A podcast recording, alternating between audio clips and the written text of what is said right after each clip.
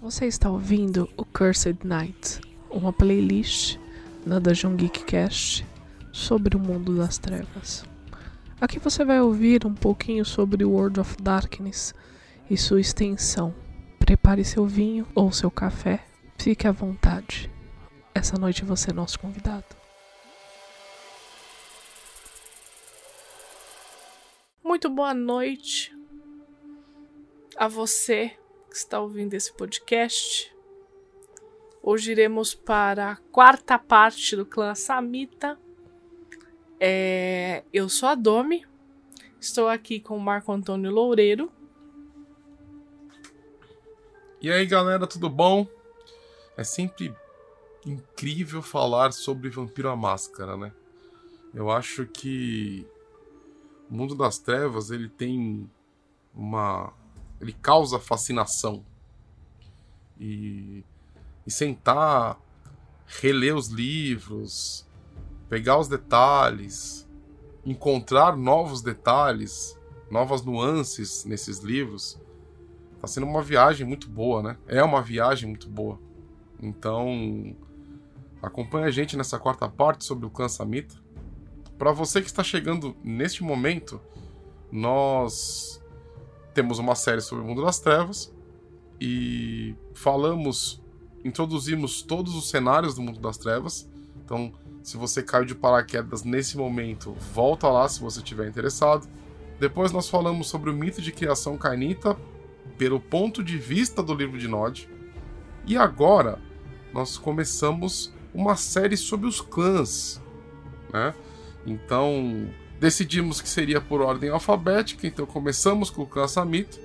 E essa daqui é a quarta parte. Então, se você quiser ver mais sobre a origem do clã, a segunda cidade, a participação do clã na segunda cidade, veja, vai pro primeiro episódio do clã Samita e, e faz uma maratona. Belezinha? Então, segue a gente. No episódio anterior, vimos um pouquinho mais sobre a Lamute, vimos a revolta de Hakim quando seus filhos brigaram na porta de casa. O que mais Hakim temia aconteceu. Seus filhos foram envolvidos pela Jihá, que ele fugiu durante muitos e muito, muitos anos. É, e isso aconteceu no quintal da casa dele. Hakim não gostou da situação, bum, picou a mula e saiu fora, aparecendo três vezes apenas durante o longo da história. E hoje chegamos no quê? No pesadelo de um império, o temido Império Romano. Hoje vamos contar um pouquinho o acontecimento é, depois disso, ok? Uma coisa que falamos no, no episódio anterior é que os Assamitas eles ficaram cercados por outros cainitas, pois eles defenderam tanto a Lamute que não teve espaço de expansão. É, eles se exilaram no Alamute, né? E quando eles resolveram sair, o... eles encontraram, né? Que é o Oriente Médio, tá, galera? Eles encontraram. É, eles, eles defenderam, eles entendiam mais ou menos que ao proteger o Oriente Médio, eles protegeriam também o Alamute. E durante muito tempo, essa foi a grande, é, o grande objetivo deles. Então, inclusive, nós falamos no episódio anterior que eles queriam. É, é, eles testavam membros que vinham de outros lugares. Nós falamos no episódio anterior também que eles encontraram muitos setitas dentro, né, no Oriente Médio. Mas ele não, eles nunca tiveram tanto contato com outros clãs assim. É, o contato eles era esporádico. Eles foram fechados ali naquela situação. Se a gente pensar no mapa mundi, gente, tem, lembra, pensa assim comigo. Você tem o Oriente Médio. Aí, eles perceberam que várias regiões do Oriente Médio já estavam na mão de outros clãs, né? As, as, as outras regiões do mundo também. No leste você tinha coisas terríveis, né? E, e, e no oeste a, a, a civilização é, ocidental no oeste começou a florescer, né? Então os, os assamitas eles viram, eles se viram cercados, né? Pelo, pelo, pelo lado. E aí também nós vimos que eles começaram naquele momento a interagir com outros clãs e participar da Jihal, que enfureceu a Kim.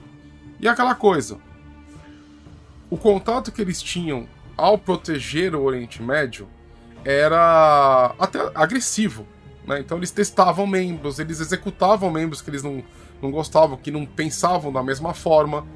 É, esses membros que sobreviviam, né, que não eram executados pelos assamitas, eles voltavam para a Europa, para o resto do mundo, contando histórias terríveis sobre o, o, o clã, né, o clã assamita e tudo mais. Só que o que acontece? Então nós tínhamos, nós temos um período antes do Império Romano, antes das cidades gregas, é, é, onde os assamitas eles tinham uma, uma, uma postura agressiva contra os visitantes que não pensavam da mesma forma. Né? E naquele tempo nós também vimos que era impossível proteger todas as fronteiras e os clãs passaram a, a, a se infiltrar dentro do Oriente Médio.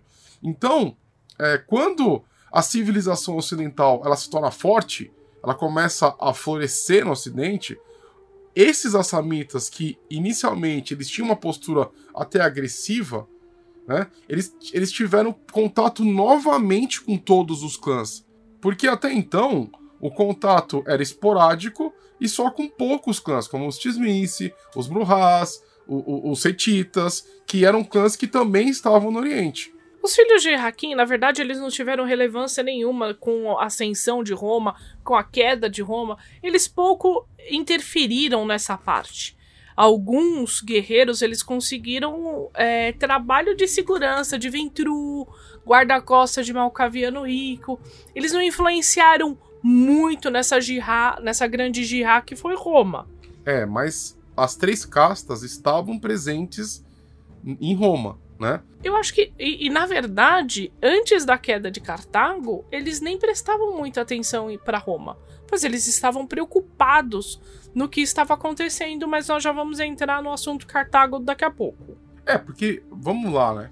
É, se a gente pensar nos territórios do clã, Roma estava muito longe ainda. Beleza? Então, por mais que alguns me a, a, os membros das castas eles transitavam né, entre esses, essas locações, a maior, a maior parte do clã estava preocupado com o que estava acontecendo próximo do Lamute, né, que sempre foi a preocupação. Então, é, é, isso antes da queda de Cartago, tá? Isso aí, isso aí vai mudar, mas a gente já vai chegar nisso, beleza? Então, assim, qual que é o evento que marca essa preocupação do clã em relação a Roma? tá? Foi a Terceira Guerra Púnica. Para quem não sabe, as guerras púnicas foram as guerras travadas entre Roma e Cartago, ok? E, e, depois da terceira, os filhos de Hakim eles não conseguiam mais ignorar o poder que destruiu o norte da África. E eles perceberam que ali existia uma grande teia eh, de manipulação que a Jihad estava acontecendo. Que não era só uma guerra simples, mas era uma puta Jihad que estava envolvendo todo mundo ali. Aí o que eles fizeram? Eles levantaram as suas espadas e lutaram junto com os Bruhás para defender Cartago. Porque uma coisa que os Bruhás não contam é que os Assamitas, em, número, era o segundo maior clã que vivia em Cartago que o sonho Bruhá também era o sonho Assamita. Exatamente. Porque Cartago era o único lugar onde os vampiros e os humanos eles viviam em comunhão, assim como na segunda cidade. Então era um sonho assamita também. Os assamitas estavam presentes ali, era a terra deles também. eles estavam dispostos a defender isso. Isso o Bruhá não conta. Exatamente. Porque os, o clã ele sempre se ressentiu né, principalmente os guerreiros, os guerreiros eles tinham um papel na segunda cidade de juízes. A casta foi criada para servir como os mantenedores das leis na segunda cidade, né? E a segunda cidade era um lugar onde mortais e cainitas viviam de forma entre 300 mil aspas harmoniosa. Quando eles ficam, eles, eles tomam conhecimento de Cartago, eles decidem é, é, é, seguir esse sonho né? e, e retomar a, a, a, a, obrigação, né? A, o dever, né? tomar o papel dos juízes de novo. Então, eles partem e são, e, são o, segundo clã mais numeroso de Cartago. E o que, é importante a gente pensar agora? A gente tem que lembrar e colocar na cabeça que é, esse é mais um desenho do que levou o, o, o clã a ser odiado, tanto na Idade Média quanto nos tempos atuais, a ser temido. Porque ali atrás começa o desenho do clã Assamita ficando contra né, os, os clãs mais poderosos daquele tempo. Então não é uma coisa. Se você pensar no, no, na história do clã, o, o, lance da maldição que eles sofreram depois pelos Tremer não é. Não é. Não começou ali. Isso é um ódio que vem, que é milenar, que vem lá de trás. Eles estavam em Cartago. Beleza? E qual que era o problema de Cartago, galera? O problema de Cartago é que não era só um sonho Bruhá, não era só um sonho Assamita, mas era um sonho Baali. e, mais uma vez, o clã Assamita se depara com os infernalistas. Exatamente, porque a princípio Cartago era um centro comercial, era o coração da Fenícia, ali onde as pessoas faziam comércio. Então muitos vizires foram para Cartago a fim de fazer alianças com muitos Bruhá para estabelecer um comércio. É, aliança, ali. comércio, é, é, é, pensavam da mesma forma. E os Bruhá, eles criaram a cidade com a idealização da segunda cidade aquilo lindo, onde os humanos podiam conviver normalmente com os vampiros e é quase um reino. Cartago também atraiu a atenção dos guerreiros e dos feiticeiros, pois eles conheciam muito bem a história da segunda cidade, pois eles lembravam o papel de cada casta. Que, vamos fazer um recap aqui. Na segunda cidade, os guerreiros inicialmente, se você só tinha os vizires, que eram os sábios, eram os estudiosos, porque Hakim ele tinha abandonado o caminho da espada e se tornou um sábio, um estudioso. Então, a primeira caça são os vizires. Depois disso, eles, ele teve que, sendo aconselhado, atendendo um pedido dos outros antediluvianos, ele criou a caça dos juízes para que eles fossem é, é, é, cuidassem das leis, né? E, e, os juízes ou guerreiros, eles cuidavam das leis da segunda cidade. E os feiticeiros se vocês lembrarem dos outros episódios, eles foram. A casta foi criada para combater o poder de fogo dos infernalistas. Então, assim, quando eles descobriram Cartago, ficou aquele, aquele pensamento, aquela vontade, aquela nostalgia de que, poxa, Cartago me lembra da segunda cidade, das glórias do clã, porque lá eles foram gloriosos. Exatamente. Quando os guerreiros chegaram querendo se tornar juízes da cidade, os Bruhá, eles aceitaram de braços abertos os irmãos. Eles aceitaram toda aquela, aquela situação, acolheram os irmãos e, e Cartago realmente era uma cidade onde eles podiam morar, onde eles podiam reviver aqueles momentos da segunda cidade. E muitos diziam que Cartago não era bem assim. Que assim como a segunda cidade, no final né, da segunda cidade, quando ela se tornou decadente, os, os, os cainitas eles faziam diversas atrocidades contra os mortais. Né? Então, você tinha essas duas vertentes de pensamento. Em nenhum relato, em nenhum momento se sabe quando os cainitas cartaginenses descartaram as suas heranças e começaram a participar de ritos Baal. Foi aí, meu amigo, que degringolou, pois dentro do sangue dos filhos de Jaquim, na sua genética, eles sabem para que eles foram criados.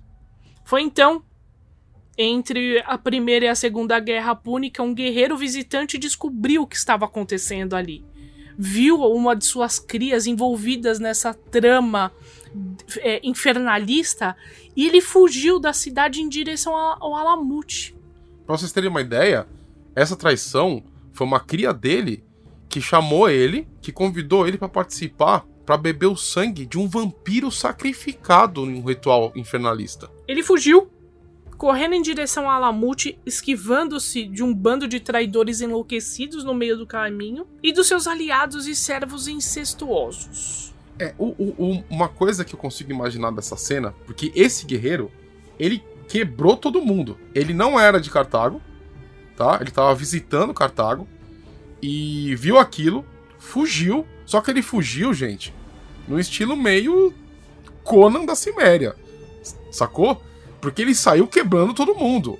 Porque os Baali foram atrás dele. Porque eu acredito que a coisa que eles mais temem né, que os infernalistas mais temem é ter de novo a, a, a, os, os, mais poderosos entre os, os, guerre, os guerreiros, feiticeiros, a, a de pular. Então, ele é perseguido, ele luta. Então a gente imagina aquela cena cinematográfica dele fugindo de Cartago, lutando e, e, e destruindo os seus perseguidores. E ele chega no Alamute. Então o período histórico que a gente tá falando aqui, quando esse guerreiro foge, é a primeira e segunda guerra púnica ok? E no fim da Segunda Guerra Púnica, foi que alguns guerreiros e feiticeiros eles se infiltraram em Cartago para ver o que estava acontecendo. Não, isso é muito Assassin's Creed.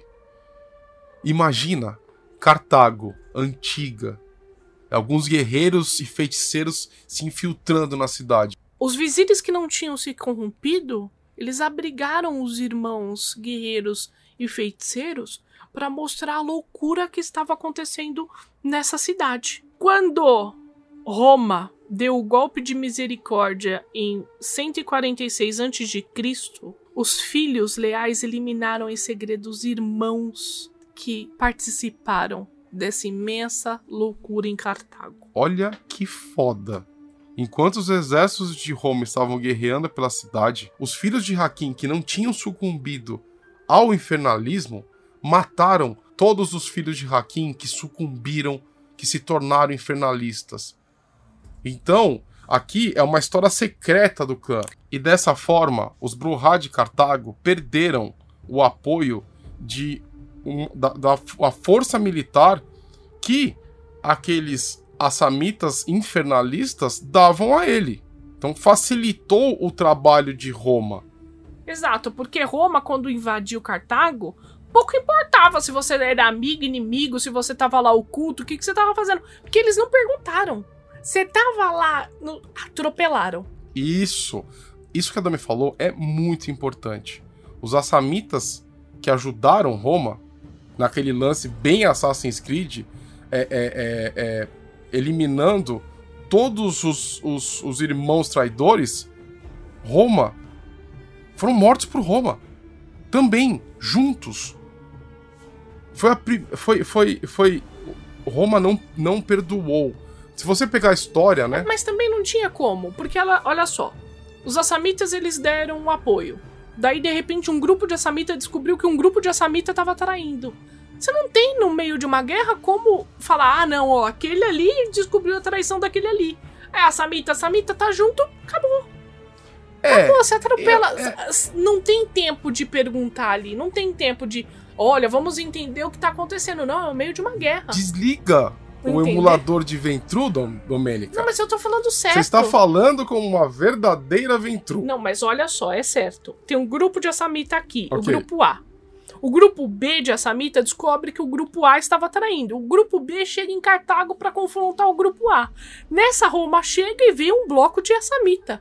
E você vai me dizer que os malcavianos, ah. os mestres do auspício, não poderiam ver. Meu amigo, numa guerra não se usa auspício. Como não? Não, não se usa auspício numa guerra. É potência, é rapidez, é fortitude, é arma, é gu. No não episódio de hoje. Não vou parar. Ai, calma aí. Não, não, não. Estamos no meio de uma guerra. Hum, deixa eu ver o que o fulano tá pensando. Deixa eu usar auspício. Meu amigo, se você usar auspício no meio de uma guerra, pelo amor de Deus, você tá jogando errado. No episódio de hoje, galerinha, nós descobrimos, vocês descobriram, que Domênica, Domi, é Ventru.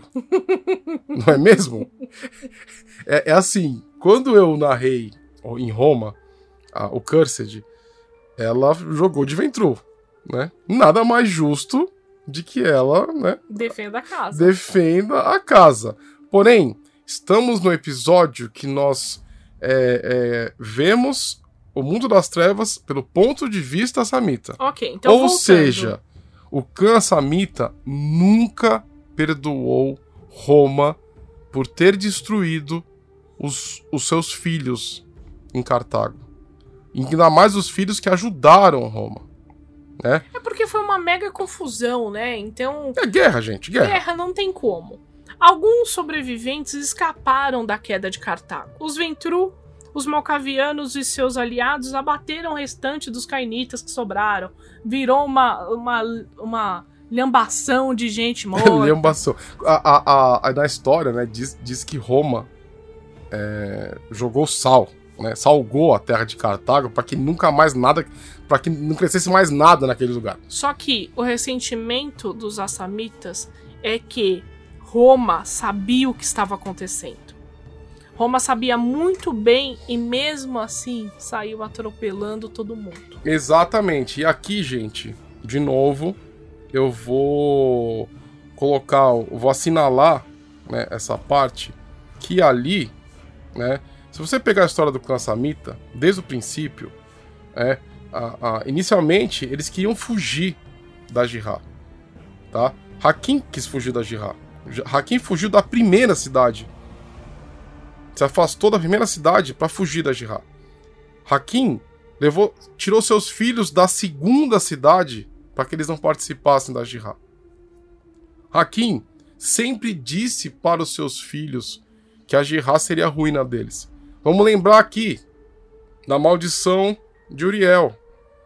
O arcanjo disse que filho destruiria filho, quer dizer, filho destruiria pai, que irmão destruiria irmão, que essa era a maldição que existia dentro, entre os cainitas. Só que nesse momento, né?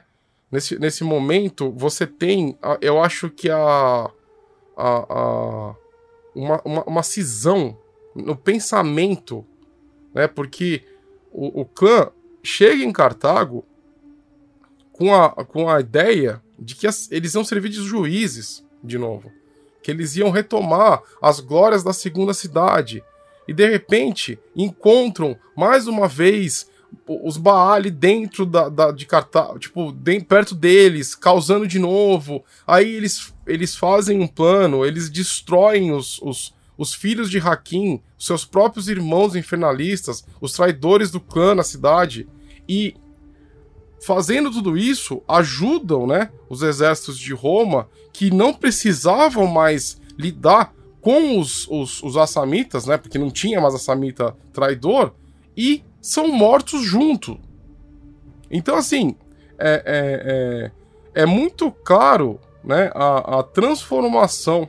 Para mim, é muito clara a transformação né, do propósito inicial do clã né, e tomar na cabeça várias e várias e várias e várias vezes e, e começar a, a, a, a aquele caminho de ser realmente né, uma ameaça para o resto dos Kainites. E foi no século V que algo aconteceu e separou o meio clã. Metade do Império Romano ruiu no século V, devoradas pela guerra civil e pelas invasões bárbaras. No leste, porém, a cidade de Bizâncio formou-se o centro do que seria a continuação do Império. É, para quem não conhece, Bizâncio foi fundada por gregos, tá? E é, é, eu acho que ela é mais famosa e conhecida como Constantinopla. Bizâncio, Constantinopla, foi a capital do Império Romano do Oriente, beleza?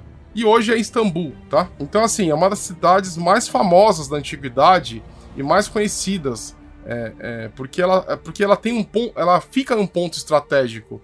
Então, ela é muito importante tá? Ela é muito importante para se conquistar, porque ela é a porta para diversas. É, é, é, uma porta estratégica, digamos assim. Foi aí que os filhos de Hakim se dividiram. A maioria do clã acreditava que Bizâncio era um reino mortal que uniria o mundo.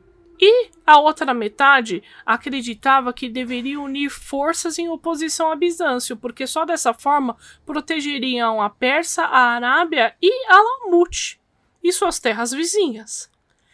Essa divisão causou visões opostas. Nunca se transformou em uma carnificina, eles nunca se mataram para isso, mas causou uma desconfiança gigantesca no clã. Um olhando para o outro com desprezo, aquela, ai, nossa, e não sei o quê. É uma, uma coisa que eu vejo é que o clã, o clã Samita, ele estava sempre buscando algum tipo de ideal para acreditar, né? Porque. Ou, uma, uma ou um motivo para se baterem, né? É, porque. Puta pela, que pariu. Pu, puta merda, viu? Mas. É, é, é, Constantinopla, né? Bizâncio, é, é uma das cidades mais importantes da antiguidade. Inclusive, ela marca né, o início, a queda da cidade. Marca o início, a queda de Constantinopla marca o início da Idade Média, né? Isso, é, isso a gente aprende na escola, né? Tipo, então, era uma cidade muito importante, tá? E ela serviu para dividir o clã mais uma vez. E chegamos no longo crepúsculo, onde reis ascenderam e foram derrubados. E a Europa caiu de joelho na Idade das Trevas enquanto Roma se arremessava para a morte. Bizâncio durou um pouco mais que o Oeste, mas com o tempo também sucumbiu. Em sua terra natal, os filhos de Hakim nutriram a cultura persa e árabe. Vou fazer um, um, um parênteses aqui, porque é o seguinte. É... Por que que fala que o... nesse momento eles citam que eles tinham raízes persas e, e, e, e árabes? Porque quando surgiu o Império Romano, também surgiu um império no, no Oriente, onde é o Irã, tá? chamado Império Parta ou Império Parto, tá? Esse, esse império, ele foi uma pedra no sapato de Roma que nunca conseguiu conquistar é, é, essa região, tá? Eles nunca foram conquistados por Roma. Muito pelo contrário. Inclusive, é, é, foi colocado, tipo, o, o clã Samita, ele estava nesse império, tá? Então, assim, a gente tem, a história aconteceu meio que ao mesmo tempo, tá, gente? Então você tem a presença das três castas dentro do Império Romano, você tem muitos assamitas dentro de Cartago, aí teve a história que a gente acabou de contar, que eles foram. É, é, os que estavam na cidade se tornaram infernalistas, eles foram. Os, os que vieram do Alamute destruíram esses irmãos traidores infernalistas, só que ao mesmo tempo, né, eles, usa, eles é, tomaram, tomaram não, né? Eles adotaram o Império Parta como é, é casa também, tá? Então, é, enquanto estava tudo isso acontecendo na antiguidade, eles pegaram essas raízes árabes, né? Eles tomaram para si. Então, isso começou a fazer parte do clã samita, beleza? Só para fazer um parênteses para vocês entenderem de onde que surgiu essa ligação dos do clã samita com os persas e árabes, tá? Porque eles tiveram um papel muito importante dentro desse Império Parta, tá? Lembrando, você vai falar assim, ah, mas o Irã não é a Pérsia? Sim. Só que o Império Persa aconteceu antes de Roma, tá? Depois de Roma, foi o Império Parta, tá? Que, que dominava a região do Irã e da Mesopotâmia, beleza? Alguns filhos corajosos de Hakim pegaram seus cavalos e foram explorar novos territórios, novas rotas de comércio à procura de qualquer sinais de ameaça. Muitas ações europeias durante essa época dependiam bastante dos mercenários. As práticas cainitas espalhavam-se nas dos mortais. Membros de todas as castas, especialmente os guerreiros, foram muito bem aceitos nas cortes ocidentais, como espadachins contratados ou conselheiros da corte. E é nessa época que começou a prática de ofertar ao seu senhor parte de qualquer ganho. Os apócrifos da casta atribuem isso a um califa na época, Mohara, o mestre da lança etíope que ao descobrir que quatro proles iam fechar um contrato de sangue com o príncipe La Sombra, Mohara disse com desprezo: Se vocês pretendem se vender por tão pouco, o mínimo que podem fazer é me enviar parte do ouro que ganharão. Assim poderei ser recompensado pela maldição da imortalidade que vocês desperdiçam sem motivo. As proles de Mohara levaram seu sarcasmo a sério e enviaram um quinto dos seus ganhos todos os anos. Os outros guerreiros, ao verem a prole de Califa fazerem isso, eles também começaram a bajular os seus senhores. É, estamos na Idade Média, né? E esse, esse caso do Mohara é muito. O, líder da, da, da lança etíope né? é muito engraçado porque ele fala aqui que as quatro proles dele estavam fazendo um acordo com uma sombra de moral questionável. E aí, né? Aquela coisa, aquele clã orgulhoso que serviu de juiz na segunda cidade, que buscava ideais, que, que buscou ideais também em Constantinopla, viu tudo aquilo ruir. E aí passou a, a, a fazer trabalho de mercenário, de homem de ar, de, tipo, sabe? Um, um, negócio que muitos do clã consideravam um trabalho, tipo, é, é, é, desonroso. Então esse, esse, esse líder, né, esse califa Mohara, ele, ele fala com sarcasmo para as proles, assim, ah, bom, já que vocês estão desperdiçando imortalidade, me manda um quinto do seu ouro. E todo mundo começou a fazer isso. Virou prática do clã, né? Então, é, por quê? Porque o clã, é, o guerreiro, ele tem que enviar parte do que ele ganha, né? Pro, pro, pro Alamute, pro seu senhor, tudo mais. Isso é prática que, que dura até hoje, né? Então, isso surgiu naquele tempo, como uma forma, né, uma crítica à prática samita de, serem, de deles serem mercenários, só que virou uma tradição, né? Apesar dessas iniciativas, a Europa era um lugar muito desagradável de se viver, até hostil, porque aí nós temos a ascensão do cristianismo. É, desagradável. A Europa medieval devia ser desagradável para todo mundo, mas nesse ponto é desagradável para os, para os guerreiros, né? Que estavam lá, que estavam fazendo coisas lá, entendeu? Mesmo eles tendo trabalho e serem aceitos, né? Entre muitas aspas, eles é, não eram não era um lugar legal para eles, né? Porque o cristianismo estava tomando conta da Europa. Já no leste, em comparação, era um lugar mais confortável, né? Mais próximo daquilo que o clã acreditava. Então, é, é, o clã na, nessa Idade Média ele passa a se fixar de maneira mais profunda na, na Península Arábica, né? No, no, no, no, Oriente Médio, né? Aquilo que nós vimos acontecendo desde o princípio, né? É, é, é, é só se concretizou mais, né? É, é, membros do clã que foram para a Europa, que foram para o Oeste, sempre tiveram um tratamento, sempre tiveram problemas, né? Que você tinha Jihad, que eles não gostavam, você tinha influência de um monte de outros clãs, então eles passam a se fixar cada vez mais no Oriente Médio. E com isso, essas culturas, a cultura árabe passa para eles, né? Existe, existe uma, certa, uma certa simbiose né, entre aquele povo e o clã samita. Beleza? O que vai nortear muito da história é, moderna do clã. Beleza?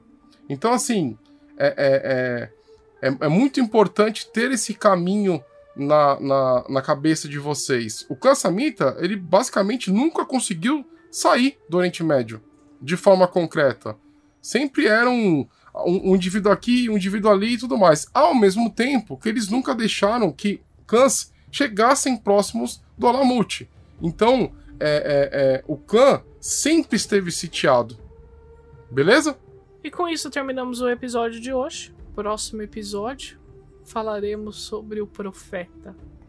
Algo também que dividiu muito o clã. Exatamente. Uma coisa muito importante para o clã Assamita, que dividiu o clã, mas entraremos mais no assunto na próxima semana. Considerações finais? Marco Antônio Loureiro. Bom, galera, é aquele prazer incrível estar aqui com vocês. Se você está gostando desse nosso trabalho, é, compartilha por aí, mostre para as pessoas. Nós estamos com cuidado gigantesco para falar de cada clã de cada tema do mundo das trevas, para que você tenha uma, uma série com conteúdo super completo. Então, mostra por aí, compartilha, né? Mostra pro, pro pessoal o que, que está acontecendo. Para quem não me conhece, eu sou autor, tem um livro na Amazon chamado Devorador de Estrelas, e seria uma honra ter você como minha leitora ou como meu leitor, ok? Fica uma dica, né? Para você que gosta muito de horror cósmico, né? O Devorador é um é um é um livro que eu abordo bastante isso, tá? Porque eu gosto muito, muito, muito dessa temática. Beleza? Me acompanha também no Instagram, autor MA Loureiro. Eu gosto muito de world building, de escrever aventuras, então eu vou postando as novidades por lá. Belezinha? Então, no mais é isso. Um grande beijo para você. Amo todos vocês que nos escutam e até a próxima e fique com Deus. E para você que ouviu esse podcast até agora, muito obrigada. Não se esqueça, arroba DungeonGeek21 Isso no Facebook, no Instagram, no Grindr, no Tinder ou no Alamute mais próximo da sua casa.